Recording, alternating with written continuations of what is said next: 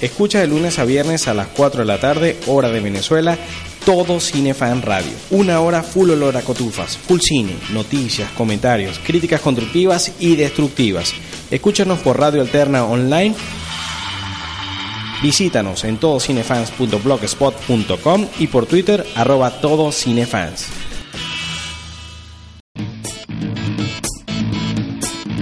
Radio Alterna Online presenta.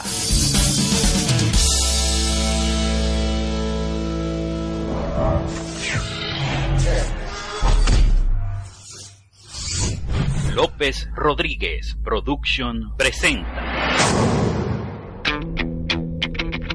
Críticas. Comentarios y noticias.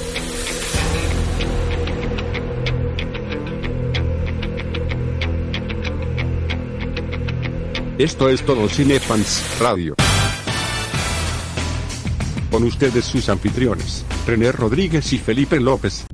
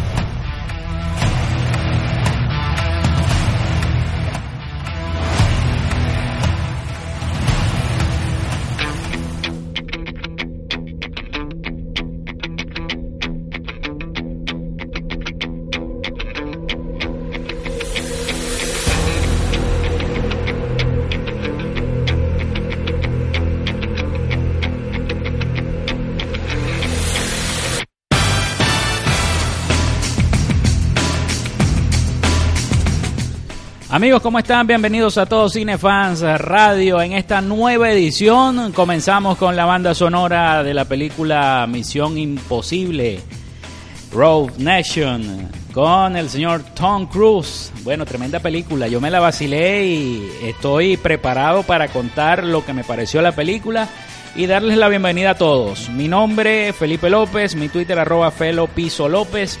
Bienvenidos a esta nueva edición de Todos Cinefans Radio. En la producción, musicalización, edición y montaje de este espacio que se transmite por Radio Alterna Online. Muy pronto vamos a tener nuestro nuevo portal, radioalterna.net, donde ustedes van a poder disfrutar de un excelente sonido en alta definición de nuestra estación y disfrutar y descargar de estos podcasts de todo Cinefans Radio y de nuestro eh, proyecto alterno, llamémoslo así, que es vinilo en español. Bueno, a mi lado, como siempre, el señor René Rodríguez para comentar hoy de cine. Tenemos una hora para hablar de cine, de los estrenos. Hablaremos de Misión Imposible, hablaremos de los recientes trailers que se van a estrenar de Star Wars, Hablaremos, bueno, tenemos mucho, mucha tela que cortar. Hablaremos de los cuatro fantásticos y de la mala crítica que tiene la película. Así que bueno, no se pierdan esta edición. Señor René Rodríguez, dos años haciendo el proyecto de Todo Cine Fans Radio en esta nueva edición del programa. Bienvenido. Sí, me robaste la, la palabra de la boca. Estamos muy contentos de, de llegar al segundo aniversario de este proyecto llamado Todo Cinefan Radio. Eh, pronto vamos a, a tener una página web, Todo Cinefans va a evolucionar y va a dejar de ser un blog y se va a convertir en una página.com. Estamos muy contentos con eso, estamos muy felices de haber llegado al segundo aniversario, de hablar de lo que más nos gusta, lo que más nos relaja como venezolanos que vivimos siempre bajo un constante estrés y el cine es aquello que nos hace relajarnos, que nos hace como que agarrar mínimo. Eh, mi nombre es, como dijo Felipe, René Rodríguez, mi Twitter personal es arroba René Y. Rodríguez. El Twitter de, de Todos Cinefans es arroba Todos Cinefans. Y recuerde que este programa es cortesía de Radio Alterna. Pueden seguirnos por ahora. A pronto lo, van a poder visitar en su punto net. Eh, por ahora lo pueden visitar en radioalterna.blogspot.com. Ahí pueden escuchar todo lo que se refiere a la mejor música, los top, eh, tanto anglo como latino. Eh, pueden escuchar también este podcast que, es- que se transmite a través de esta radio online, así como nuestro proyecto alternativo que es vinilo en español, que te propongo que el próximo programa sea sobre Zapato 3, porque me encantó para aquellos venezolanos que escuchen este programa, me encantó el CD que me prestaste cuando grabamos el, el Todo Cinefans anterior, que era eh, La Última Cruzada. Me pareció un, un discazo, un disco espectacular. Ah, bueno, te felicito por haberlo visto en vivo. Quiero hacer un programa especial que combine Zapato 3 con Solares, que es el proyecto de los hermanos Segura aparte, ¿no? Bueno, eh, esto es un pequeño paréntesis de, en, en lo que se refiere al cine, hablando aquí de rock venezolano, que a mí me parece que es un rock que lamentablemente le hace falta un poquito más de, plataforma, porque es un rock de calidad a nivel de música y a nivel de, letra, ¿no? Retomando la, la cuestión de cine eh, y recordando también que este programa es cortesía también de Nutri Energía, tu SAI 100% bienestar para todas aquellas personas que le interese lo que es el control de peso, subir los niveles de energía, cuidado de la piel, pueden visitarlo en, en nuestro Instagram que es Nutri Energía. Y si les interesa todo aquello lo que se refiere a ingresos extra y negocio internacional, pueden visitarnos en GoHerbalife slash Nutrienergía. Ahora sí, Felipe, vamos a entrarle a la película que lamentablemente esta vez me tuviaste. Casi siempre te tu- tuveo yo a ti con, respecto a ver pr- primero una película, pues soy, como decimos los venezolanos, muy fiebrudo. Pero me ganaste en ver Road Nation. No he tenido la oportunidad de verla, se me han complicado un poquito las cosas. Pero me dio risa porque estaban buscando los nombres de los actores y, y- y- y yo te dije, no, Rebecca Ferguson, de una vez. Eh, eh, nunca he visto una película de ella, no he visto nada, pero me sé el nombre. Porque se nota que es muy buena actriz. Sí, como no, excelente actriz. Sobre todo, bueno, yo te estaba comentando al momento de llegar al estudio, eh, eh, la escena del teatro en la película de Road Nation es una escena muy buena. Ella tiene un vestido espectacular. Yo te voy a, a recom- cuando tú vayas a esa escena te vas a acordar, oye, Felipe tenías razón. sí, vas a- entonces te- tenía razón, sobre todo cuando Tom Cruise la toma y la, la baja del teatro por la soga para tratar de escapar de los malos. Entonces ella hace un gesto con las piernas, rodea a Tom Cruise y- y- y- y logran escapar, pero es de verdad la película es formidable. Te tomo la palabra, saliéndome un poquito antes de contestarte lo de, lo de Zapato 3, ya que yo vi el, el concierto en vivo. Y bueno, vamos a ver si podemos contactar a alguien de Zapato 3 y hacer una entrevista, no sé si con los hermanos Segura, con Carlos o con Álvaro o con el propio Fernando Batoni, eh, integrantes de, de- Zapato 3. Vamos a ver si vamos a ver si podemos contactar a alguno de ellos y bueno, y, como lo que hicimos con Pablo Dagnino, ¿no? Y, poder hablar un poquito de eso, ¿no? Que sea unos minuticos que hablemos con ellos sobre eso. Así sea grabado, no importa. Y lo podemos mm, disfrutar entonces en el programa. Bueno, volviendo a Misión Imposible, eh, Rogue Nation es una película que es muy rápida. Yo pensé que la película iba a ser un poquito más lenta, quizás tipo como la, eh, la primera Misión Imposible, la segunda Misión Imposible, este, pero no. La verdad que la película eh, transcurre tan rápido que uno se mete de una vez en la trama, de una vez sale este, los principales personajes de la película. Eh, Tom Cruise en la escena se la sigue comiendo, valorando que no usa los dobles, que en todas sus escenas de acción él quiere ser el protagonista. De verdad que la escena del avión es increíble, se la comió. A pesar de que tiene cincuenta y tantos años, Tom Cruise se ve que está bien ejercitado, este, que se está alimentando con nutrienergía y que, y que de verdad, o sea, vale la pena lo que está haciendo en el cine. Pero no es solamente esa escena del avión en particular.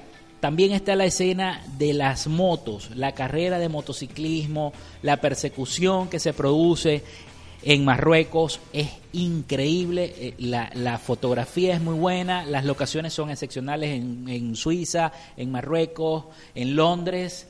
Es eh, increíble, la película a mí me gustó bastante. Claro, eh, te venía comentando de que quizás eh, le faltó un toque de un poquito de más de más mm, contenido, digámoslo así, como tuvo Protocolo Fantasma. En cuanto a la, la- tormenta de arena, a mí no se me olvida nunca de la cabeza de Protocolo Fantasma y es lo que distingue la película. En esta película no hay esa escena que te distinga solamente la del avión, pero la del avión se te va muy rápido porque es la primera escena. De resto, la película es una película muy fresca, muy buena para ver en, en compañía, ya sea con tu esposa, con tu novia, en familia. Es una película que la vas a pasar muy bien y, y- de verdad que tiene un final increíble. Debo decir que el villano de la película, el actor Sean Harris, es excepcional. Su cara de carácter, su seriedad, eh, le imprime una maldad a la película increíble, increíble. Y eh, lo vamos a ver en Prometheus. Lo vimos en la primera película de Prometheus, en la 1. Esperemos que Ridley Scott nos traiga muy pronto la parte 2 porque estoy loco por ver esa película. Aunque hay mu- hay muchos detractores de Prometheus. Pero bueno, este, les quería decir que él imprime a esa película una maldad increíble al ser un ex agente de la CIA que, que crea esta nación secreta para contrarrestar el contraespionaje, valga la redundancia, o sea, para contrarrestar a la organización a la cual pertenece Tom Cruise, involucra- in- involucrar a los, a los diferentes agentes, acabar, exterminarlos y ser una, una nación secreta corrupta. Eso era lo que querían hacer, por eso la película lleva ese nombre Nación Secreta. Para aquellos que no la han visto, yo se las recomiendo ampliamente. Es una buena película, así que bueno, por eso decidimos comenzar con la banda sonora de Misión Imposible, Road Nation. Es extraordinaria. No sé si tú quieres agregar algo respecto a la actriz, que de verdad es muy buena, se la come. Ella, el papel de ella es un papel ambiguo. eh, tú crees en la película que es mala, pero a la vez también ayuda a Tom Cruise. Este, cuando más lo necesitaba, a Ethan Hawke, cuando más lo necesitaba, vemos muy poca participación del morenito, el, corpulento de, la, de, de Bean Rames, solamente dos, tres, cuatro participaciones tuvo en la película, muy pocos, muy puntuales las participaciones. Jeremy Renner, excelente actuación, este, hace muy bien de jefe, de jefe de, de Tom Cruise. Y de verdad yo debo decir que va- ve a verla, ve a verla porque no la has visto y vas a pasar un buen rato, vas a pasar un buen rato y un rato agradable viendo unas buenas escenas de acción y viendo una buena actuación tanto del villano, te vas a acordar de, de mis palabras porque el tipo le imprime un carácter y una maldad a ese villano excepcional. No, si supieras que hablando del villano, ¿no? Indistintamente de lo bueno que puede hacer, siento que, que uno de, las- de los puntos débiles de la franquicia de Misión Imposible han sido los villanos. Me parece que el mejor villano fue eh, el difunto Philip Seymour Hoffman, en Misión Imposible 3 me parece que es el mejor villano de incluso de- dentro del género de películas de acción y de espía me parece que él hizo un excelente trabajo no Eh, también quería hablar sobre la saga. Una de las cosas que, que más me gusta de lo que hace Tom Cruise no solamente eso que, que es súper eh, vanguardista en la parte de que él dos, dos aspectos no uno que él hace sus propios stunts sus propias acrobacias eso me parece espectacular segundo porque en verdad se, se pierde mucho cuando lo hacen a través de CGI o cuando utilizan un doble que es evidente que es un doble y no el actor. Lo otro es que él cambia de director. Eso, eso fue al azar, porque Brian De Palma no estuvo disponible para hacer Misión Imposible 2 y John Woo, a pesar de que hay gente que odia esa película a nivel de internet, a nivel general, no, no llegó al punto de odiarla, más bien agradezco que el villano de Misión Imposible 2, gracias a hacer esa película, le permitió a Hugh Jackman ser Wolverine, porque él iba a ser el Wolverine de Brian Singer, gracias a Dios por esa película. Yo siempre que veo Misión Imposible 2 digo, Dios mío, gracias a Dios de esta película, porque Hugh Jackman me parece que es como un Harrison Ford e Indiana Jones. Él nació para interpretar ese papel. Misión Imposible 3, J.J. Abrams eh, fue su, su debut. Luego, Ghost Protocol me parece que es una de las películas que para muchos es la mejor. Hay otros que, que dicen, o, a- hay una otra otra sección de gente que, que llega a decir que Rogue Nation de Christopher McCurry, que es el guionista de Sospechosos Habituales, la primera pel- eh, la segunda película de Brian Singer para mí, junto con, con Day Future Past, sus dos películas que más me gustan y El Aprendiz de Ad Pupil con Ian McKellen. Yo siento que los guiones de este director, que ha hecho muy pocas películas, trabajó con Tom Cruise anteriormente en Jack Reacher y va, van a hacer una segunda parte, este, me, yo siento que esa, e- esa, esa aproximación que tiene Tom Cruise con la saga Misión Imposible, de que cada director plantea un, un enfoque diferente, porque ¿qué ocurre? Me, me, me llamó la atención y voy a hablar de eso más adelante, cuando hablemos de, Day- de, The Death of Superman Live, la muerte de Superman vive. Eh, voy a hablar un poquito sobre el género de los cómics, lo que está haciendo Marvel, lo, lo bueno y lo malo. Eh, voy a hablar un poquito sobre DC y, y vamos a hablar aquí un poquito de un debate sobre qué crees tú lo bueno de estos universos expandidos y lo malo y qué sientes que va a pasar en los próximos años si la gente se va a saturar o no. ¿Qué quiero ah, decir con, o sea, qué, qué relación tiene el universo Marvel, por ejemplo, con el, lo que estoy hablando de Misión Imposible? Bueno, simple. Yo siento que así como las bandas de rock, no, a diferencia de las de pop, dejan respirar un lapso de tiempo entre disco y disco y eso permite una evolución, que pasen cosas a nivel de, historia mundial que hagan que, que se influencien ciertos acontecimientos en las letras, en la música.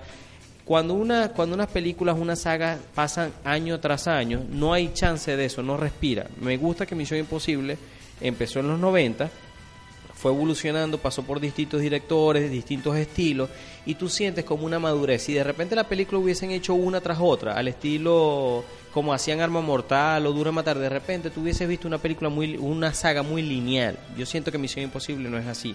Entonces, eh, una de las cosas que más me ha llamado la atención es eso. Entiendo que, que Tom Cruise, por la cuestión de la edad, dentro de poco va, o sea, él no puede darse, eh, normalmente las Misión Imposible tienen unos lapsos de 4 o 5 años, si él se espera 4 o 5 años va a tener casi que 60 años, así que por muy Tom Cruise y mucha cienciología tampoco va, va a aguantar tanto. Entonces yo, yo siento que... mm, yo siento que hace falta dar un respiro y voy a hablar un poquito de eso en cuanto a, a lo que es el género del cómics y los universos expandidos, lo bueno y lo malo, ¿no? Eh, con respecto al, al trabajo de Rebecca Ferguson, eh, ella estaba entre las, los, los top para elegir como la, el, la, el- ¿cómo decir? la coprotagonista de Gambit junto con Shani Tatum. A la final no fue elegida ella, sino, voy a- me disculpan las personas que, que pronunci- pronuncian mejor el francés, yo no lo pronuncio para nada, Lea Seydoux, Seydoux. Eh, la, esta actriz que sale en Inglorious Buster, en, ahorita va a salir en Spectre, salió en Ghost Protocol, de Brad Beard, que me parece que es un director que, que de repente debería hacer más películas, volver al mundo animado, que dice que va a volver con Los Increíbles 2. Esta actriz, eh, retomando con lo de la, actriz Lea Seydoux y Rebecca Ferguson, me parece que, que yo siento que está saliendo una nueva gama de, de actrices eh, interesantes, ¿no? O sea, que, que no solamente son estas cara bonitas que no te transmite nada. Esta actriz echa la loca ha salido en películas de altos directores, ha salido, va a Misión Imposible, va a salir en Bond, hizo una versión francesa de La Bella y la Bestia que la vi que me gustó bastante, pero Rebecca Ferguson, yo te digo una cosa, o sea, a mí me es como Margot Robbie, yo la veo en pantalla y yo quedo como, quien dice, conectado completamente con, con esa actriz. Y Felipe, hablando un poquito, ya que estábamos, eh, que te estaba comentando sobre la, esta actriz francesa que, que le ganó a Rebecca Ferguson, ¿no? que trabajó en Glorious Buster. Estaba leyendo una entrevista de Quentin Tarantino, ¿no? Una entrevista bastante ex- extensa, donde él habló de distintos puntos. Le preguntaron eh, sobre, estaba promocionando, eh, él dice que está, eh, lleva una hora, yo no sé si está grabando en forma cronológica o que está montando, no especificó. Dice que ya lleva una hora montada de Eightfold Eight, eh, su nueva película de western que se va a eh, estrenar en diciembre.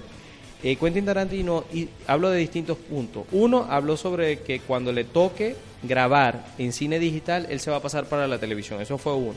Otro que habló que el, este, el responsable de que se filtrara el, el guion de esa película, él a la final lo perdonó y, y lo, lo mantuvo dentro de su casa. Fue el, fue el representante de, de Howard Stern.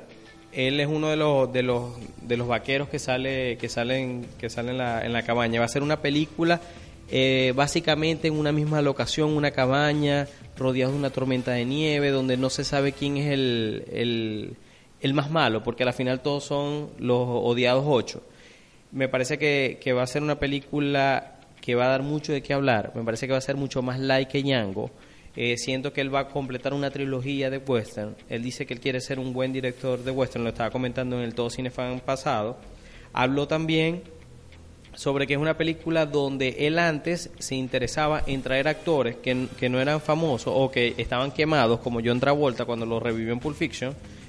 Ya no le interesa eso. Ya le interesan son los personajes, que incluso cuando grabó con Leonardo DiCaprio y Jamie Foxx, él ya no le interesaba que eran estrellas, le interesaba era que, que dijeran sus líneas, el personaje es lo que le interesaba. Y dice que no podía contratar para esta película ningún actor famoso, más allá de Samuel Jackson, porque él quería que todos tuvieran igual de importancia. Y me va a parecer muy, muy espectacular la combinación Samuel Jackson y Kurt Russell. Estoy totalmente ansioso por ver esa película.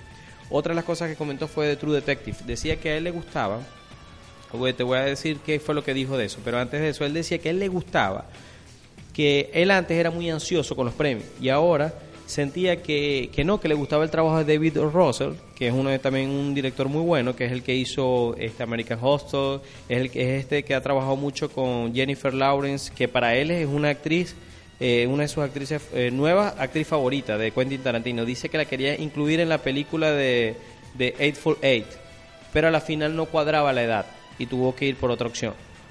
Él comentaba que David O. Russell eh, decía que también eh, le gustaba todo lo que se estaba haciendo, eh, lo, lo que hizo este el director de Boyhood. O sea, él sentía que había muchos talentos que se estaban aprovechando, pero que a su vez en los premios, las películas independientes, cuando él ganó Pulp Fiction como mejor guion, decía que las películas independientes era raro que saliera una, una película independiente nominada. Resulta que ahora hacen las películas independientes para que las nominen al Oscar. No sé si me entiende. Antes una película épica era la del Oscar. Ahora una película independiente va fijo para el Oscar. Es, es casi que la hacen en, serie. Y dice que esas películas no van a envejecer bien. La gente las va a dejar de ver. Y siente que pocos, pocas películas de ese tiempo van a perdurar. Y entonces comparaba The Town de Ben Affleck con True Detective, eh, temporada 2 porque decía que The Town, que le gustaba mucho el trabajo de Ben Affleck, todo lo demás, pero que todos eran bien parecidos, y decía que eso es irreal.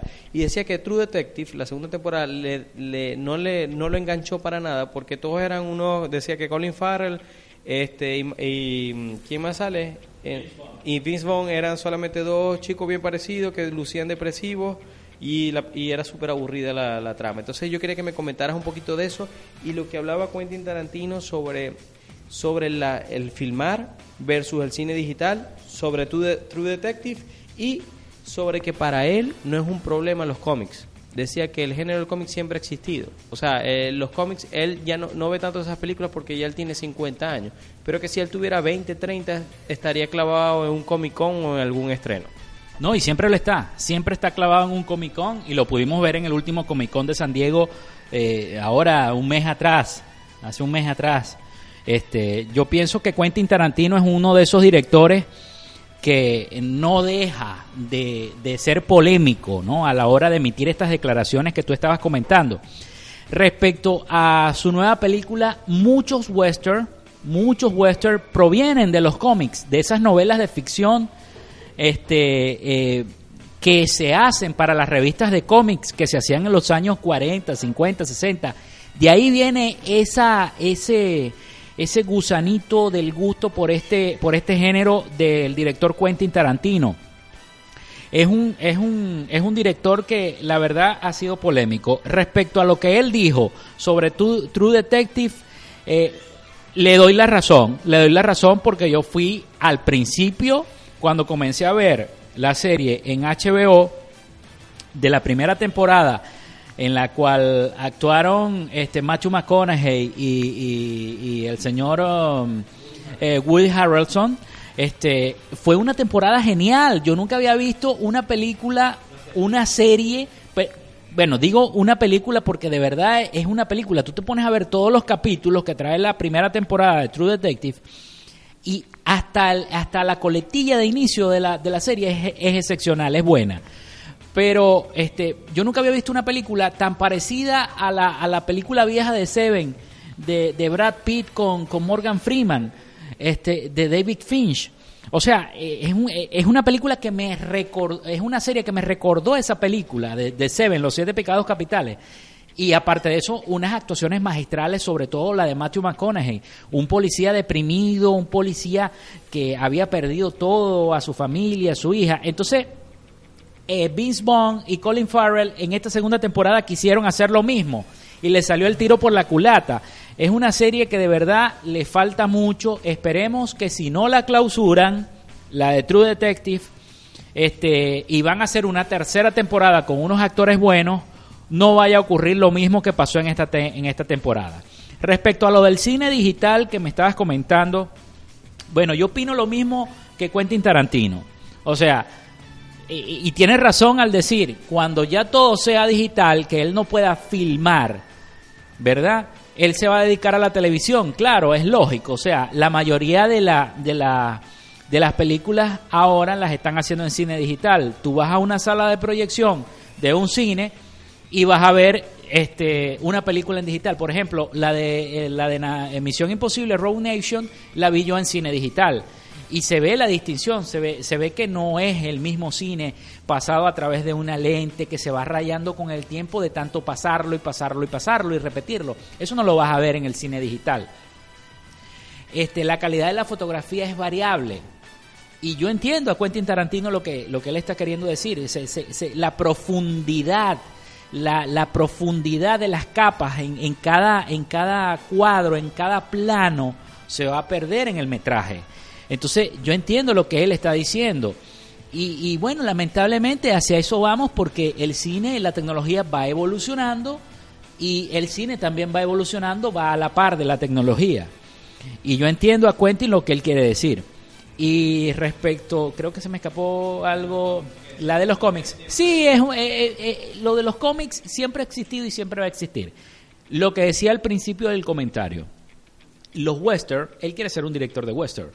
Lo bueno, lo malo y lo feo, ¿verdad? Ha salido en un cómics, ha salido en tiras cómicas.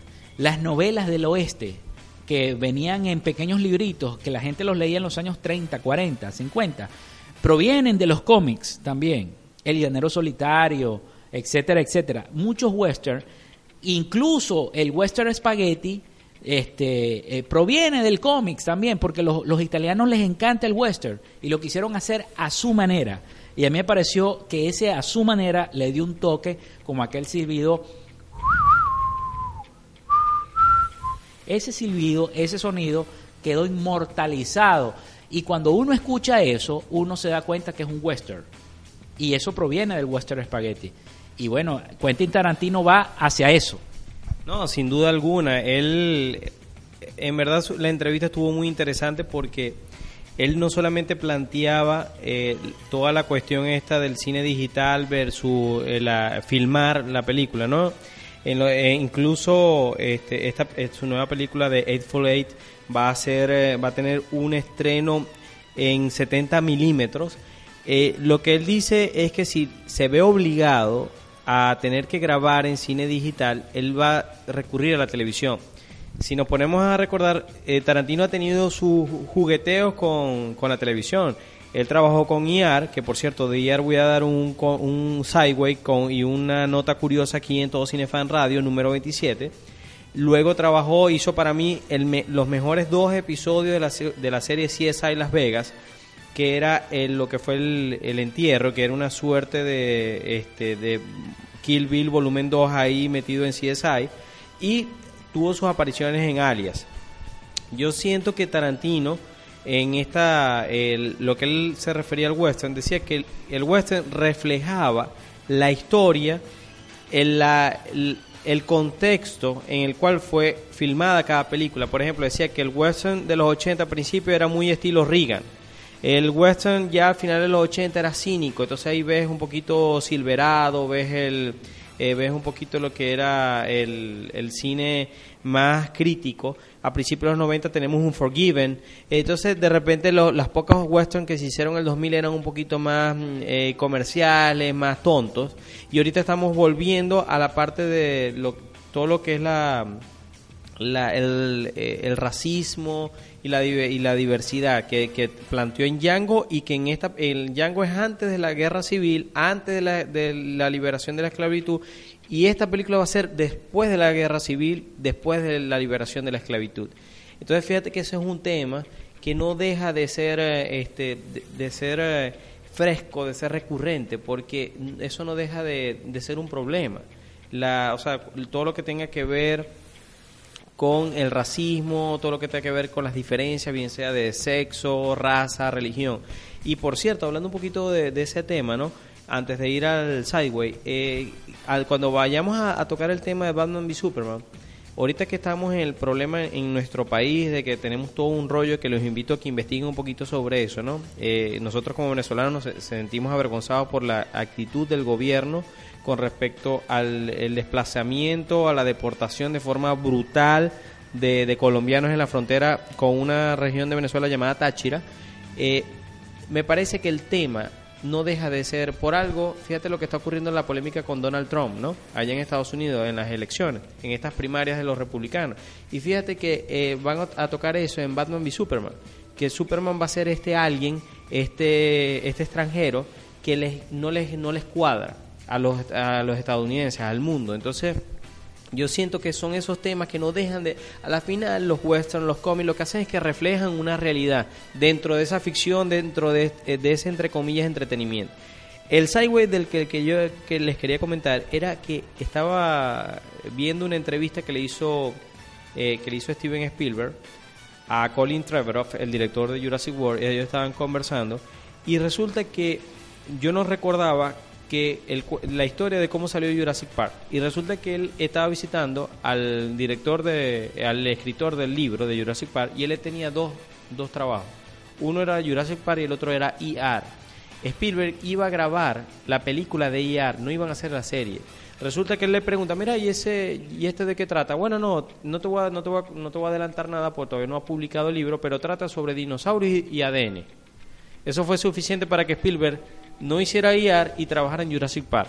A la final, IAR se convirtió en una serie y Jurassic Park se- es una de las, de las sagas más famosas de todos los tiempos a nivel internacional. Aquí en Venezuela fue la locura y me, me hizo muy feliz, este, ya conectando un poquito ahora, vamos a entrarle un poquito a Star Wars.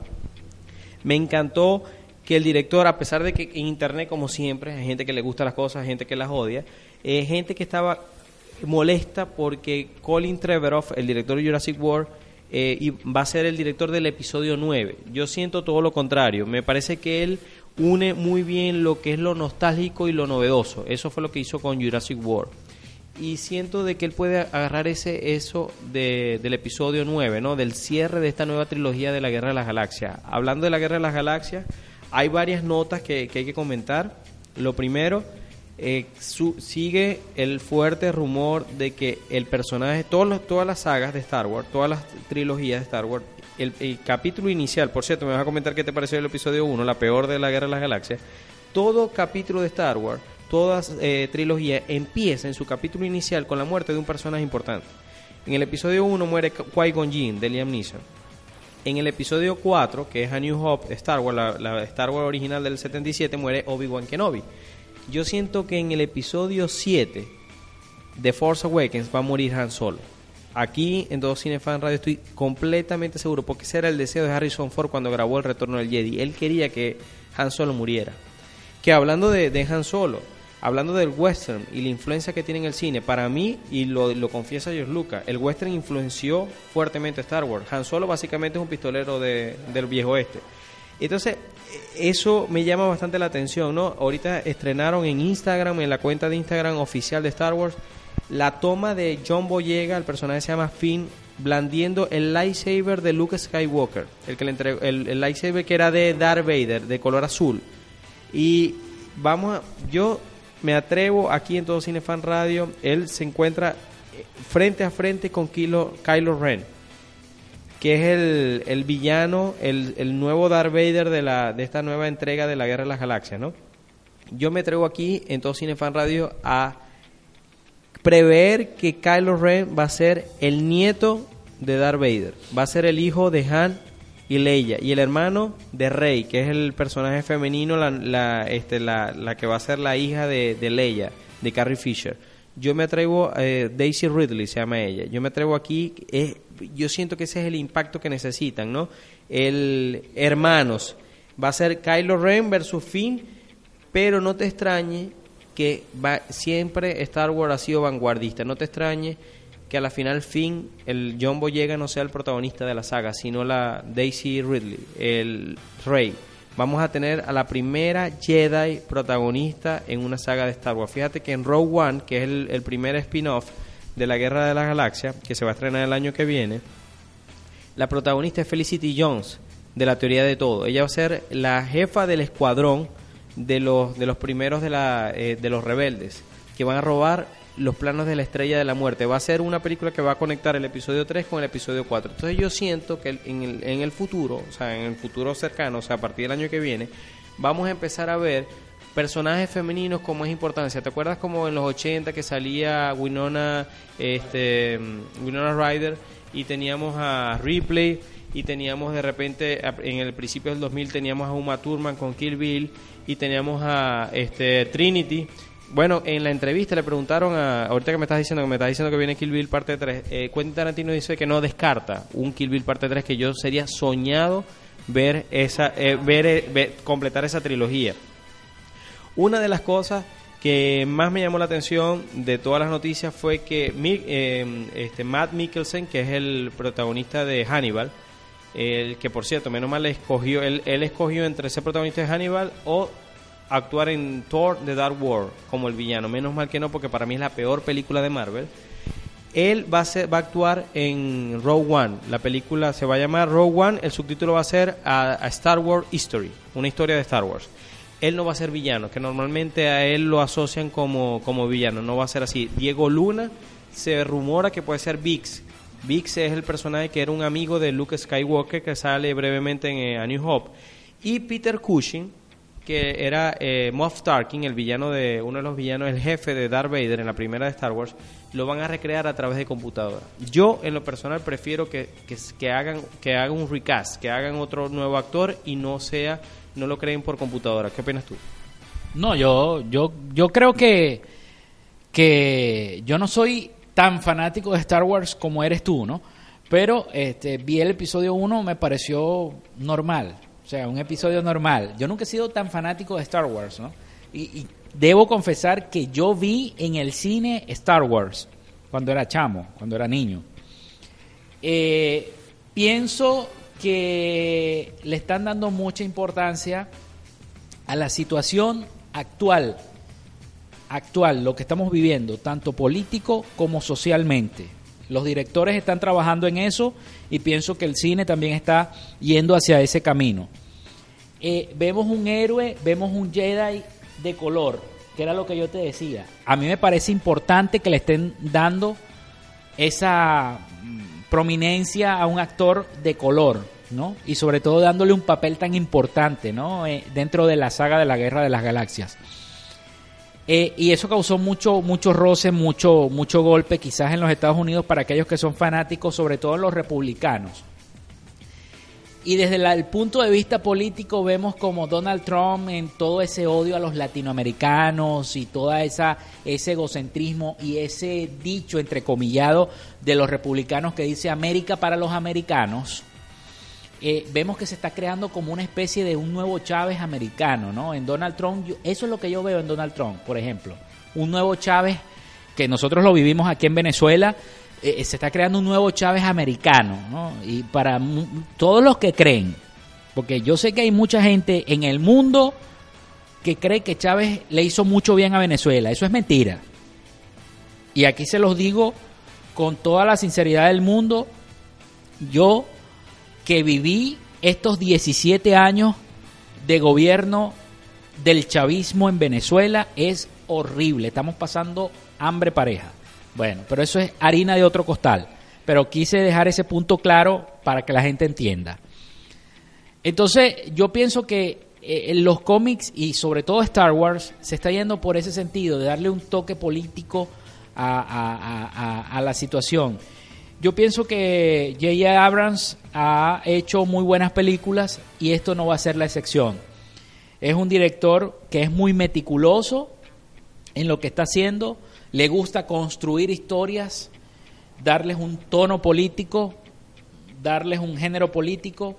Lo estamos viendo también en Batman v Superman, que por cierto te quería comentar eh, que vi Gone Girl de Ben Affleck me gustó bastante la película. Es una película, es de carácter, pero eh, si está basada en ese libro, eh, de verdad a mí me gustó mucho, porque eh, Ben Affleck se metió mucho en el papel. Yo nunca lo había visto, tenía tiempo que no veía una película de ese estilo de Ben Affleck. Y, y Gone Girl de verdad es buena, es una buena película, a mí me gustó bastante. Bueno, este y, y antes de entrar en Batman v Superman, te quiero decir que sí es cierto. O sea, la mayor parte del cine se está yendo en el mundo por ver lo que es la escena política, llevarla a los cómics y los cómics llevarlos a la escena política. No, sin duda alguna, Star Wars nunca ha estado ajeno a, la- a las realidades. Es más, bueno, siendo... eh, han tocado siempre el tema, y al igual que lo hizo Indiana Jones, ambas son creaciones de George Lucas, eh, todo lo que son los nazis. O sea, si tú ves el, la indumentaria, el, todo lo que tiene que ver los uniformes, eh, eh, la iconografía, es muy, muy, muy similar a, la- a la- a- todo lo que tiene que ver a, a la cultura o a la anticultura, como yo le, podría llamar, nazi. Y ellos están, tra- incluso J. Abrams en una entrevista comentaba que a mí me gusta mucho lo que quiere hacer y tengo muy buenas expectativas, ¿no? Porque como fan, yo yo crecí viendo las películas de Star Wars, pero no las entendía mucho cuando pequeño, pero cuando cuando fui cuando est- estrenaron las ediciones especiales, mucha gente critica a George Lucas por las ediciones especiales, pero gracias a, a esas ediciones que hizo de las películas originales, mucha gente de mi generación, yo tengo 32 años, eh, pudo ver el Star Wars original en la gran pantalla. Y, y- y le, cambió la vida, porque en verdad, es, o sea, en verdad que es una, sí, casi, trein- casi 33 años. Este es una, eh, es un, una, un peliculazo, es una saga de otro nivel, ¿no? Como Batman, como Superman, son, son cosas de, de otra, de, de otro nivel. ¿Qué ocurre? Que cuando nosotros fuimos a ver, los fans fuimos a ver el episodio 1, uno quedó devastado porque uno tenía unas altas expectativas. Yo en el fondo yo sé que cuando uno tiene unas expectativas tan altas sobre algo, que por cierto, nosotros dos vamos a tenerle que bajar dos cuando vayamos a ver Batman y Superman, porque si no vamos a salir decepcionados, porque tenemos tantas expectativas que es muy difícil o imposible saciarlas. Por cierto, tengo que, no, esto no es un, no es un video, es un podcast y no, no nos pueden ver, pero voy a tratar de hacer un- un- una imagen de este Todo Cinefan Radio que se vea el pin, este, la chapa que me, que me regaló Felipe. Eh, yo soy fanático de, de- Batman y él me regaló la chapa que tiene el logo original de la película de Tim Burton cuando él fue al estreno de Batman de Tim Burton en 1989 aquí en Venezuela. Eh, 100% agradecido de, de Felipe. y, y compartirlo con ustedes. Yo soy fanático de, de Batman desde esa película. Incluso aprendí inglés viendo, reviendo esa película. Entonces, yo, yo siento que lo que él hizo con cuando tú tienes esas expectativas, él empezó a eh, experimentar con el cine, empezó el cine digital, que luego Robert Rodríguez le dio las gracias a George Lucas, porque gracias a eso él pudo hacer películas como Machete, como Sin City. Pero él, vamos a estar claros, que él se fumó, como decimos aquí, dos lumpias y, y era demasiado... Tú ves ahorita el episodio 2 y la película parece un videojuego porque es muy plástico en la imagen. Yo entiendo Tarantino, o sea, no tiene textura, le falta profundidad. Todo se ve, lo, lo- el CGI se ve más CGI. Es como lo que le pasó con los 64 cuadros a Peter Jackson con El Hobbit. Que por cierto, de eso también voy a hablar un poquito más adelante. Y, pero el episodio 3, que para mí es la mejor película de las precuelas, no, no, no, no fue suficiente para saciar a la gente con las altas expectativas con tener un nuevo Star Wars. Ahora bien, esta nueva, a pesar de que soy de los que piensa que si Disney va a ser de Star Wars una especie de Marvel y vamos a tener una película de Star Wars todos los años, yo me voy, yo por muy fanático de ser Star Wars, yo me voy a desconectar hasta que yo sigo, yo seguí Star Wars cuando estaba George Lucas, cuando estaban los personajes, cuando está la, ese universo. Ya George Lucas no está.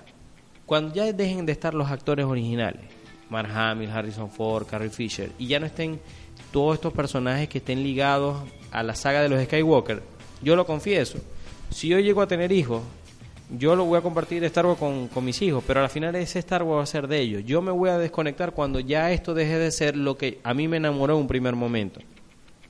Entonces yo siento que esos análisis que ha hecho, que me estás comentando sobre lo que hablan de la actualidad, eso es lo que, lo que te conecta. Cuando ya se hace en serie, que todos los años algo ya se pierde, se pierde esa esencia, ¿me entiendes? Entonces, de repente, eso que dice J.J. Abrams en la entrevista que decía que, ahora ya el imperio no se va a llamar imperio, sino First Order, y van a ser como que los nazis, cuando se fueron a Argentina, se reagrupan y forman otra cosa. Y Kylo Ren es, no es un Sith, ni siquiera, no es un Sith como Darth Vader o como el Emperador. Es un, eh, eh, él forma parte, él se llama Kylo Ren. Y él forma parte de una legión que se llama The, Ren, The Knight of Ren, los Caballeros de Ren. Entonces, a mí me encanta eso de que él no es ni Jedi ni Sith, sino que es otra cosa totalmente diferente. Y es un fanático de su abuelo, que es Darth Vader. Entonces yo siento que todo eso es, plantea unas cosas que son muy actuales, que a la final que, que son cosas que se repiten cada cierto tiempo. Y eso es lo que hace que la película sea temporal y perdure a lo largo de la historia. Felipe, ya cerrando el, el tema de Star Wars, vámonos con Batman y Superman. De Batman y Superman te tengo que comentar unas cositas.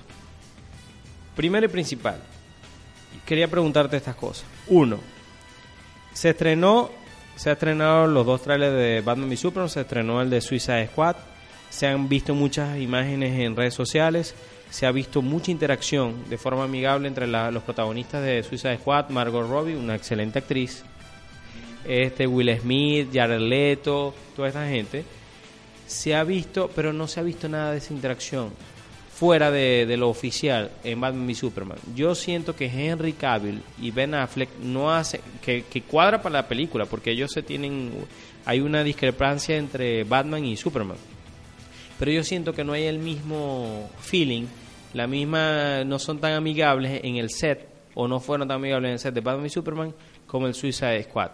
Entonces yo siento que Henry Cavill, me atrevo aquí a decirlo, se ha sentido opacado por Ben Affleck. Porque Ben Affleck llegó, ya le dijeron, bueno, mira, tú vas a tener tres películas en solitario, vas a dirigir películas.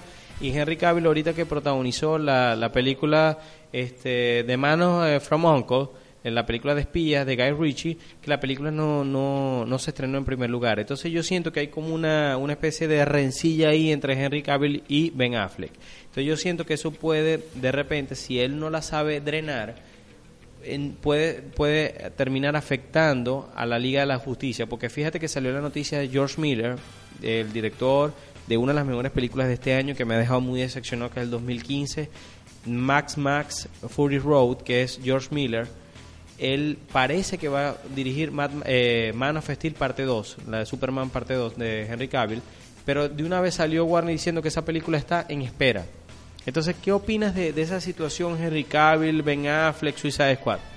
Bueno, yo lo que te puedo decir de esta situación es lo primero.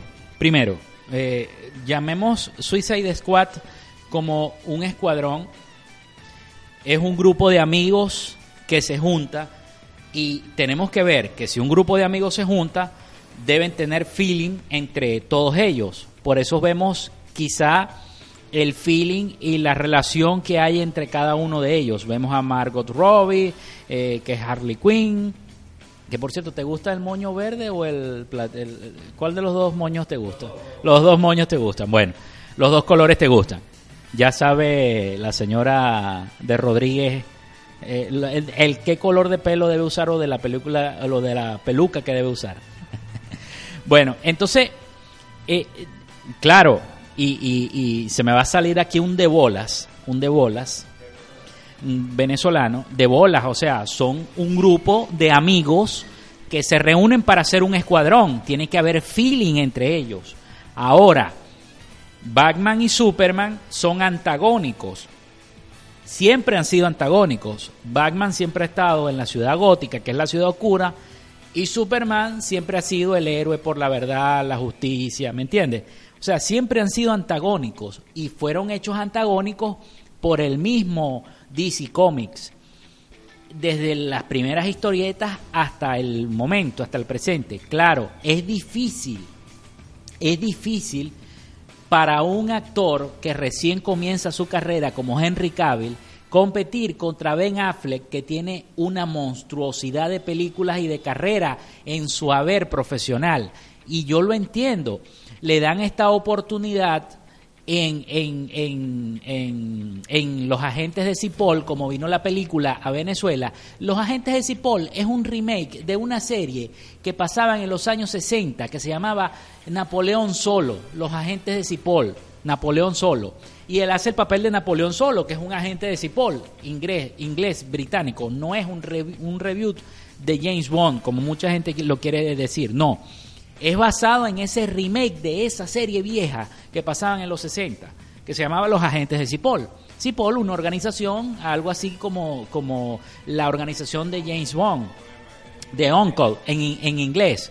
Entonces, este, yo entiendo a Henry Cavill, incluso el, yo lo sigo en Instagram y en las redes sociales, y él colocó fotos cuando se estrenó la película en Brasil, estuvo con los niños, pero es difícil competir contra un actor de una gran trayectoria como, como Ben Affleck. O sea, tú, tú ves cualquier re- remake que hace cualquier medio de comunicación, ya sea de televisión o ya sea de radio, sobre la película Batman v Superman y a quien sacan es a Ben Affleck, no sacan a Henry Cavill. Muchas veces el sonido que ponen en la televisión es el de Ben Affleck y no el de Henry Cavill. Entonces, es- eh, Henry, Henry Cavill no habla en ninguno de los trailers, como tú me lo estás diciendo. Entonces, eh, por ahí, por ahí puedes ver que el director quiere dibujar un antagonismo entre los dos personajes, porque la película se llama Batman v Superman. Batman v Superman es un antagonismo entre ambos personajes y es difícil para Cavill porque Cavill es un muchacho que está apenas recién comenzando su carrera y él y, y- y- y vamos a vamos a estar claro quien lo catapulta al estrellato es el hombre de acero. Porque es la película que lo catapulta él a, a- a- ser reconocido no no digámoslo al estrellato pero a ser reconocido a nivel mundial como Superman. La gente lo conoce ya como Superman. Lo estigmatiza como Superman como bien estigmatiza cualquier actor este personaje ¿no? que muchos le tenían miedo porque muchos decían que se iban a morir porque cada uno de los, de los actores que han hecho el papel de Superman han muerto en el cine de forma trágica, etcétera, etcétera. Pero, pero, pero bueno, me, tienes una pregunta. Sí, Felipe. como fan de Superman, tú sabes la, la leyenda de la maldición de Superman, ¿no? George Reeve, Christopher Reeve, lo que ocurrió. Este, tenemos el. no, ahorita se me escapa el nombre del actor que hizo Smallville. Fíjate que él después no, su carrera no fue para ninguna parte. Brandon Root a la final terminó con, con, un, ajá, con un papel secundario en Flash, que por cierto va a empezar la segunda temporada y pinta bastante bien. Entonces yo, yo siento que, que Henry Cavill eh, puede ser lamentablemente que termine en esa misma maldición y que no su carrera más allá de Man of Steel no despegue. ¿Qué, crees tú? Posiblemente, posiblemente sea así. Ve- Vemos el caso de Tom Welling, ¿no? Con Smallville. Vemos el caso de Brandon Rourke que ahora está trabajando en un, un papel secundario en Arrow. O sea, eh, eh, eh, los que han hecho Superman como que no han tenido la suerte, no como los que han hecho Batman. Y te, te voy a decir algo, los que han hecho Jesucristo tampoco han tenido suerte. Vemos el caso de, de, de Jim Caviezel, por ejemplo, que nunca más despegó su carrera como actor. Entonces es una cosa de locos lo que está lo que ocurre con estos con estos personajes, ¿no? Y es evidente que Batman tiene muchos más fanáticos que Superman en el mundo. Yo en eso estoy consciente, porque mientras eh, en Instagram dicen cuál es tu personaje favorito y sale toda la Liga de la Justicia, todos dicen Batman, Batman, Batman, Batman, todos dicen Aquaman, Batman, Batman, Batman, Linterna Verde, y entonces yo pongo Superman. O sea, yo soy el único de Superman. O sea, es difícil verse en esa situación. Superman es un personaje difícil de, de- de- de- de interpretar. Yo pienso que el que lo hizo magistralmente fue Christopher Reeve. Nació para ser Superman. Y él es Superman, evidentemente, en cada una de, la- de las películas. Pero para Henry Cavill va a ser difícil. Pero bueno, tengamos fe de que él rompa esa maldición. Rompa con esa maldición. Porque de verdad, Henry Cavill ha hecho un papel del hombre de acero que hasta a ti, que eres fanático de Batman, te gustó. Ver la interpretación de él como, como, como Clark Kent, como, como Kal-El. Y, de verdad esperemos que él rompa esa maldición y que esta película, Batman v Superman, unir a los dos personajes por primera vez en la historia, rompa con ese estigma y esa maldición. Y podamos ver a Henry Cavill también en una futura película del Hombre de Acero parte 2, romper esa maldición y verlo tener éxito con otras películas. Ojalá que esta película, la de Cipoll, que yo la quiero ver en el cine. Yo de verdad, a lo que la estrenen voy a ir a verla. La, la quiero ver porque este eh, yo recuerdo que yo veía en blanco y negro la, la, la- serie de Cipoll, de los agentes de Cipoll y veía a, Napoleón solo en esa serie. Imagínate, cuando, cuando Felipe dice Cipoll o Napoleón Solo, el, la cédula, que es el ID aquí en Venezuela, el, eh, se cae a pedazos, el, el almanaque se cae, se cae a pedazos. Felipe, eh, yo, lo, yo lo que te puedo eh, decir con respecto a eso es que Henry Cavill, él, él lo dijo, que, que él había intentado hacer de James Bond, había intentado hacer muchos papeles y había sido rechazado. Eh, yo siento que de repente es muy difícil para él luego de, de interpretar un personaje tan icónico como Superman que lo vean como otra cosa. Eh, eso es lo lamentable. Es un, personaje que forma parte de la idiosincrasia no solamente de Estados Unidos y buena parte del mundo, ¿no? O sea, se crearon viendo a Superman. Entonces, es bastante complicado. Lo que te puedo decir de Batman v Superman, que para mí eh, pinta muy bien, es que hay un fuerte rumor, aparte de, que la película eh, pinta en todos los sentidos. eh, to- eh, este, Jesse Eisenberg ha hablado muy bien sobre el guion de la película. Es todo lo que se, refiere a, este misterio sobre el cuerpo de Zod no solamente me gusta que en la película eh, Zack Snyder explora el segundo ángulo de lo que fue la destrucción de Metrópolis, sino de que se va a ver qué va a pasar con el cuerpo de Zod, el cadáver de Zod, qué van a hacer con él. Y en una entrevista Michael Shannon se le salió que él se quedó, él tenía unos como unas aletas, o sea, él decía que él tenía como uno, este, unas prótesis, algo así, y no podía abrir la puerta. Y tenía un, un traje de motion capture y se quedó en un cuarto encerrado y no podía abrir la puerta. Entonces a la final pasó horas tratando de salir y yo digo, grabando en mano en Batman v Superman. Entonces yo me digo, ¿por qué él tenía un motion capture, un traje de motion capture de, captura de movimiento? ¿Por qué él tenía unas aletas? Y yo aquí, en todo Cinefan, como ya es costumbre para mí, me atrevo a decir que él es Doomsday. Y eso es correcto. Él es Doomsday. ¿Por qué? Muy sencillo y llanamente porque él, ustedes recuerdan que en El Hombre de Acero, una escena que causó mucho revuelo y mucho eh, inconformidad entre los seguidores de Superman, es cuando Superman tiene que matar. Superman no mata.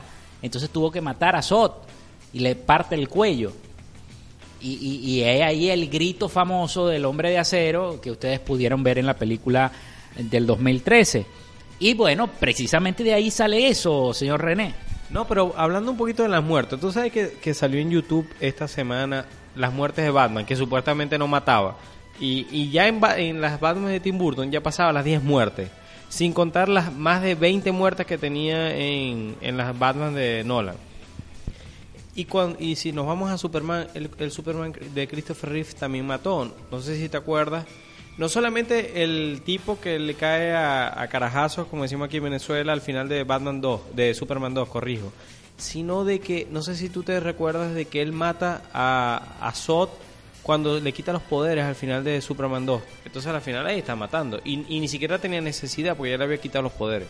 Sí, eso es correcto. Incluso Luisa Lane también mata a Ursa. Le mete un, un golpe y la tira y la mata. O sea, es increíble, ¿no? Como ver que la gente no se acuerda de esas cosas. René, eh, ¿qué te parece si nos vamos a la sección del macheteo? Porque ya tenemos una hora hablando, ¿no? Pero es que cuando nos tocan estos temas de Star Wars, de Superman, del Ecuador en Suicida y de tantas cosas que hemos hablado y de este programa que estamos haciendo del segundo aniversario. Entonces, vámonos con la sección del macheteo, vamos a- a darle play entonces a esta sección que tanto nos gusta. Llegó el momento de poner en el paredón las películas que son un desastre. Es el turno de la sección del macheteo.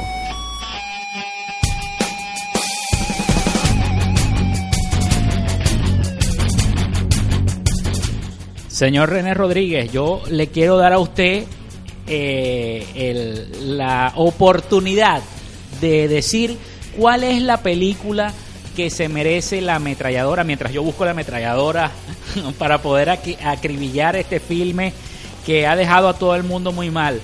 Se dijo al principio que ya estaba bueno de hacer películas de los cuatro fantásticos, ¿no? O sea, porque ya es una cosa que ya se dijo, ya Stan Lee ya está cansado de aparecer en las películas, ya está viejo. O sea, eh, bueno, ¿qué opina usted de los cuatro fantásticos y de la que se salvó Margot Robbie de pertenecer a la- al cash de los cuatro fantásticos? ¿Tú te imaginas eso? No, no, sin duda, Felipe. eh, es, es difí- no, no sé por dónde empezar, porque es una película totalmente desastrosa. Es una de las películas más malas hechas en la historia. Hay gente que, que dice que le quita el trono a Batman y Robin del 97 de Joel Schumacher, que Joel Schumacher dijo, se ha disculpado públicamente de la película. Dice que, bueno, como decimos aquí en nuestro país, que, que la cagó, pues. O sea, que, que, que en verdad hizo un, un fatal trabajo. Siento de que, eh, primero, el guion es una locura. El guion inicia muy bien, luego se desinfla, el tercer acto no tiene sentido, pero yo sé por qué no tiene sentido, porque hicieron reshoots. O sea, volvieron a filmar las partes finales, porque ahí hubo un descontento, un, un- una, se como decimos aquí, se cañe- como me estás diciendo tú, se cayeron a piña. El estudio, ya el estudio lo había hecho, eh, Fox lo había hecho anteriormente, en una película de, de, de Marvel, de, la, de lo que ellos tienen derecho, con X-Men Origins Wolverine. Ellos, con el director de esa película, ellos se cayeron a piña. Incluso Richard Donner tenía que viajar al set y tenía que como que calmar los ánimos para que la película se terminase. Me parece que la película, a pesar de que no es la, es la, pe- la peor película de X-Men, pero me parece que no llega a los talones de malo que es Los Cuatro Fantásticos. Eh, menos mal, Margot Robbie terminó haciendo Harley Quinn. Para mí ella nació para ser Harley Quinn. Kate Mara, que es una muy buena actriz, ella- ellos tienen un muy buen cast. Tienen a Michael B. Jordan, que salió en Chronicles, eh, que, que en verdad para mí fue la razón por la cual hicieron esta película con este director, que es Josh Trank. Porque es una película que costó tres lochas, como decimos aquí, y al final hizo muy buen dinero. Es una película eh, de esas que lo que llaman found in footage, o sea, lo que llaman ellos como una especie de falso documental que estrenaron en el 2012 y que para mí es una de las mejores películas de cómics hechas, Chronicles. Resulta que aquí se fue para el otro lado del espectro y nos terminó dejando una película mediocre. Eh, Yo, yo siento de que eh, para él se le subieron los humos a la cabeza y no supo lidiar con una película de alto presupuesto. Tenía un cast que incluía a Miles Teller, que se sentía incómodo en el papel de Mr. Fantastic. Él venía de hacer uno de los, para mí, un clásico instantáneo, que es Whiplash. Eh, Jamie Bell, que me parece que es un actor muy bueno, pero que no ha terminado de florecer en lo que se refiere a películas comerciales. Este director, Josh Trank, eh, nos dejó una película que no te dice nada, que se avergüenza de ser una película de cómics, trata de ser una película de, de terror, de ciencia ficción, estilo La Mosca, pero no termina de ser nada de lo que te estoy diciendo. Es una película muy mediocre, una película que vale la pena acribillar. Lo único bueno que puedo decir de esta película es como lo que dije Misión Imposible 2 en este programa. Gracias a esta película, este director no va a grabar uno de los spin-offs de Star Wars. Que por cierto, tenemos dos spin-offs pendientes de Star Wars: el de Boba Fett y el de Han Solo. Que fue la razón por la cual Lauren Kasdan, que es el guionista original del Imperio Contraataque del Retorno del Jedi, firmó para hacer otra vez las películas de Star Wars, que fue el origen Han Solo. Aquí, en todos Cinefans, me atrevo a decir que las dos películas se van a fusionar, como fusionaron en algún momento First Class con la historia de Magneto. Sí, total. Bueno, esperemos que... Yo no he visto Los Cuatro Fantásticos, ¿no? Pero mm, vamos a ver entonces qué, qué es lo que va a ocurrir con esta película, ¿no? De eh, Los Cuatro Fantásticos. Yo quiero de verdad, René, decir que me expliques cuál es la película para ti que rompe los vidrios mientras yo busco el efecto aquí de, de rompe los vidrios, porque yo no lo consigo, ¿vale? Se me perdió. Se me perdió. Pero bueno, este, ¿cuál es la película entonces que rompe los vidrios? Felipe, hay una película, o mejor dicho, a mí me- no todos los documentales me, me atrapan, ¿no? Me gusta mucho Michael Moore, me eh, uno de mis documentales favoritos es Super Size Me, les los recomiendo que lo vean. Pero el documental, a pesar de que tiene sus traspiés, eh, The Death of Superman Live, de John, eh, voy a hacer mi mejor esfuerzo en pronunciarlo bien, Shenep, eh, resulta que, que es un documental que se nota la, lo novel del director. O sea, de repente otro director hubiese sacado más brillo al material, pero eh, tiene, su, tiene sus puntos bajos en ese sentido, pero, pero lo interesante no fue el cómo o, el, o la, la forma, sino el fondo, en este caso. Eh, para hacer el cuento largo corto, lo que hizo este director con este documental fue que plasmó cuál fue la historia detrás de la película fallida o la película nunca realizada de Superman Live, lo que iba a ser esta nueva versión de Superman protagonizada por Nicolas Cage, dirigida por Tim Burton. Lo que te plantean aquí, uno de, los puntos bajos del documental, podemos empezar por eso, pero tú hablas de lo bueno. Los puntos bajos del documental es que no te queda claro de qué iba a tratar la película. Te dicen puntos, eh, como los tres guionistas, Kevin Smith y, y todo el ya conocido monólogo en internet de, lo que fue su, su traumática experiencia trabajando en, en Superman Live. Eh, lo que es el productor de la película que está un poco loco, un poco frito y, y su afición, su obsesión con las arañas gigantes que la terminó plasmando en Wild Wild West de con Will Smith, que fue una película horrenda. Eh, y las tomas, eh, eso fue una de las cosas que no, no, no me gustó mucho. O sea, eh, eso fue lo que quedó.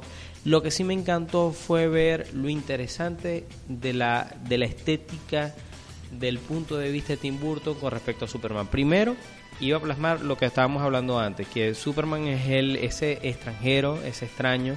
Incluso Superman va al psicólogo en esta, en esta versión. Es un Superman depresivo, es un Superman que tiene un- la, su versión de Clark Kent es totalmente diferente a la de Christopher Reeve.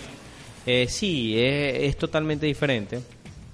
Es, es un inadaptado, más que inseguro, que era la, la versión de Clark Kent que eh, les recomiendo que vean Kill Bill parte 2, donde Bill, David Carradine, explica para mí magistralmente lo que es la, la filosofía de la, de la dualidad en Clark Kent y Superman, que lo, lo copió, para mí lo copió Christopher Nolan en Batman, y que dice que a la final el traje no es el de Superman, el traje es el Clark Kent.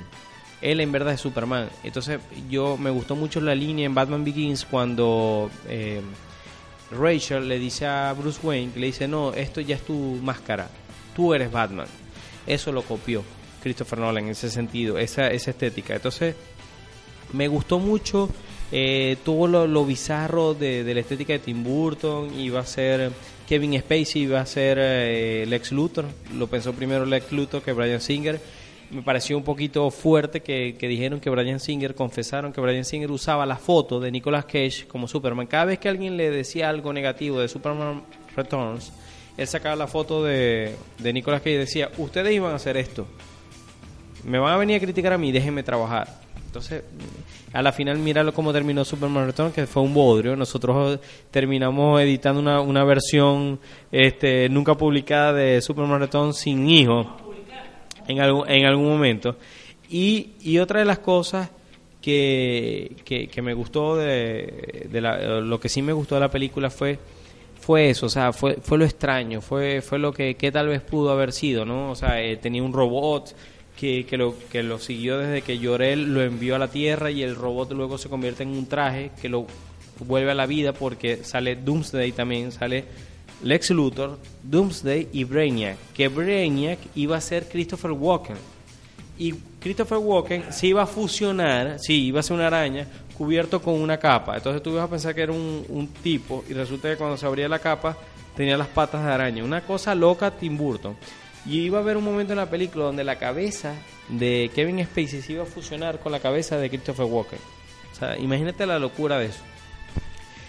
Al- algunos conceptos de la película se plasmaron, como por ejemplo que, que Superman saltaba para aprender a volar. Eso lo, lo usaron en Man of Steel. Los osos polares lo usaron en Man of Steel. Hay, hay varias cosas que usaron en la película de Zack Snyder de 2013. Pero yo, yo prefiero pensar que menos mal no estrenaron la película. ¿Por qué? Porque en cualquiera de los dos escenarios iba a ser mal, malo para el género. Por ejemplo, si la película era exitosa, iban a creer que todas las películas fueran así, fueran bizarras, fueran extrañas, y no- de repente no hubiésemos tenido los X-Men de Brian Singer, o el Spider-Man Sam Raimi, o el Batman de Christopher Nolan. Y si la película hubiese sido un fracaso, de repente no hubiésemos tenido esas películas tampoco porque se hubiesen tardado más el estudio en volver a, intentarlo en el género del cómics, porque iban a decir, no, el- la gente no quiere eso. Y no es que la, la película es mala, sino que iban a decir, no, la- porque así piensan los ejecutivos. No dicen, no, es que la película fue mala, no, es que la gente no quiere eso. No, y estoy totalmente de acuerdo contigo. Menos mal que no la estrenaron. Menos mal que no la hicieron. Porque yo hubiese sido, hubiese sido para mí muy triste y muy doloroso ver que mi personaje favorito, verlo en ese sentido, ¿no? Y bueno, yo pienso que es una película que de verdad se, se merece este estigma que nosotros le damos, que es una película que, que de verdad rompe el cristal o rompe los vidrios, como decimos en Venezuela y que es un documental sobre lo que hubiese sido la película de Superman, que vale la pena que ustedes lo vean, amigos que nos están escuchando, que nos siguen a través de nuestro blog, de todos Cinefans Radio, que nos escuchan a través de la emisora Radio Alterna Online, que muy pronto tendremos una página web, eh, radioalterna.net, que ya estamos trabajando en eso y que vamos a tener mejor sonido, que vamos a llegar a todo el mundo, desde Venezuela hasta Australia, y en cualquier país de donde esté, nos esté escuchando, y allá podrán descargar también los podcasts, sus podcasts favoritos. Tenemos dos años, René, yo me siento complacido de, de- de tener dos años este, trabajando eh, contigo y, hablando de cine, y yo sé que, eh, que tú también, pues, te sientes muy complacido y quisiera un aplauso por estos dos años.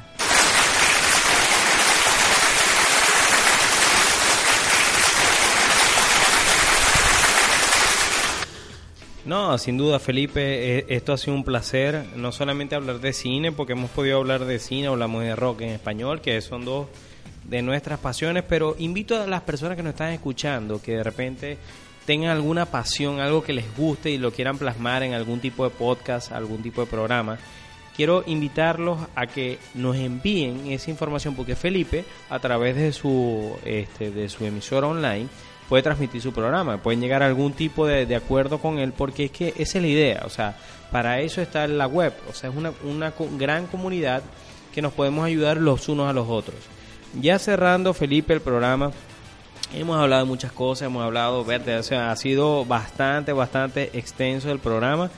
Tengo que recomendarle, ya que me está hablando, nosotros casi siempre o casi nunca, mejor dicho, no hablamos de, cine eh, independiente, venezolano. Pero yo tengo que recomendarles, ya que me estás hablando un poquito de, lo que era este, la, la distancia más larga, pero yo tengo que recomendarles que vean para mí la trilogía de la tolerancia en Venezuela. Tienen que ver tres películas, búsquenlas. Pelo Malo, Azul y No Tan Rosa y Papita Manitos Tom. Para mí, tres de las películas que mejor retratan la tolerancia o la, o la necesidad de tolerancia en el mundo son esas tres películas venezolanas. Ya yo me despido, soy René Rodríguez, mi Twitter personal, arroba René Y. Rodríguez. Este, este programa, este podcast ha sido cortesía de Nutrienergía, tu site 100% bienestar. Síguenos por arroba Nutrienergía y en Twitter eh, y en Instagram Nutrienergía. Si te interesa todo lo que tiene que ver con control de peso, eh, optimizar tus niveles de energía, cuidado de la piel o crear o empezar a generar ingresos extra a través de un negocio independiente, visítanos y escríbenos en nutrienergi- nutrienergiahbl.gmail.com. Sí, señor. Bueno, René, este, para mí también fue un placer. En estos dos años esperemos que sean 50 más, ¿no? Que estemos aquí viejos y todavía mascando el agua y haciendo podcast, que es lo que nos gusta. Hablando y compartiendo nuestras opiniones con las personas que lo descargan, que así sean cinco descargas, nosotros lo valoramos. Amigos que nos están escuchando. Bueno, este, a propósito de lo que estabas diciendo, quiero decir que La distancia más larga y Pelo Malo están incluidas en las 10 películas mejores de la década, de esta década, y para mí es un orgullo decirlo porque este, son venezolanas, ¿no? Y, y están incluidas dentro de ese espectro, dentro de ese renglón. Así que aquí también no solamente apoyamos el cómics y lo que se hace en el cine norteamericano e internacional, sino también lo que se hace en el cine nacional. Muy pronto lo van a ver reflejado en ese portal nuevo que vamos a tener que se llama se va a llamar todocinefan.com y que muy pronto va a estar disponible para todos ustedes. Bueno, a propósito de la nueva saga y la nueva película de Civil War de los Avengers, también también de Iron Man. ¿Tú te acuerdas de aquella de aquella película de Iron Man? Las dos primeras donde salía Tony Stark y siempre comenzaba con ACDC. Bueno, hoy nos vamos a despedir con un buen rock and roll de ACDC que se llama Highway to Hell. Así que en la producción, musicalización, edición y montaje de este espacio Todo Cine Fan Radio, mi amigo René Rodríguez y quien les habla Felipe López, los invito a que nos escuchemos pronto, a que nos escuchemos pronto en radioalterna.net, nuestro nuevo portal, y radioalterna.blogspot.com. Nos escuchamos pronto, señores. Paz y rock and roll. Chao.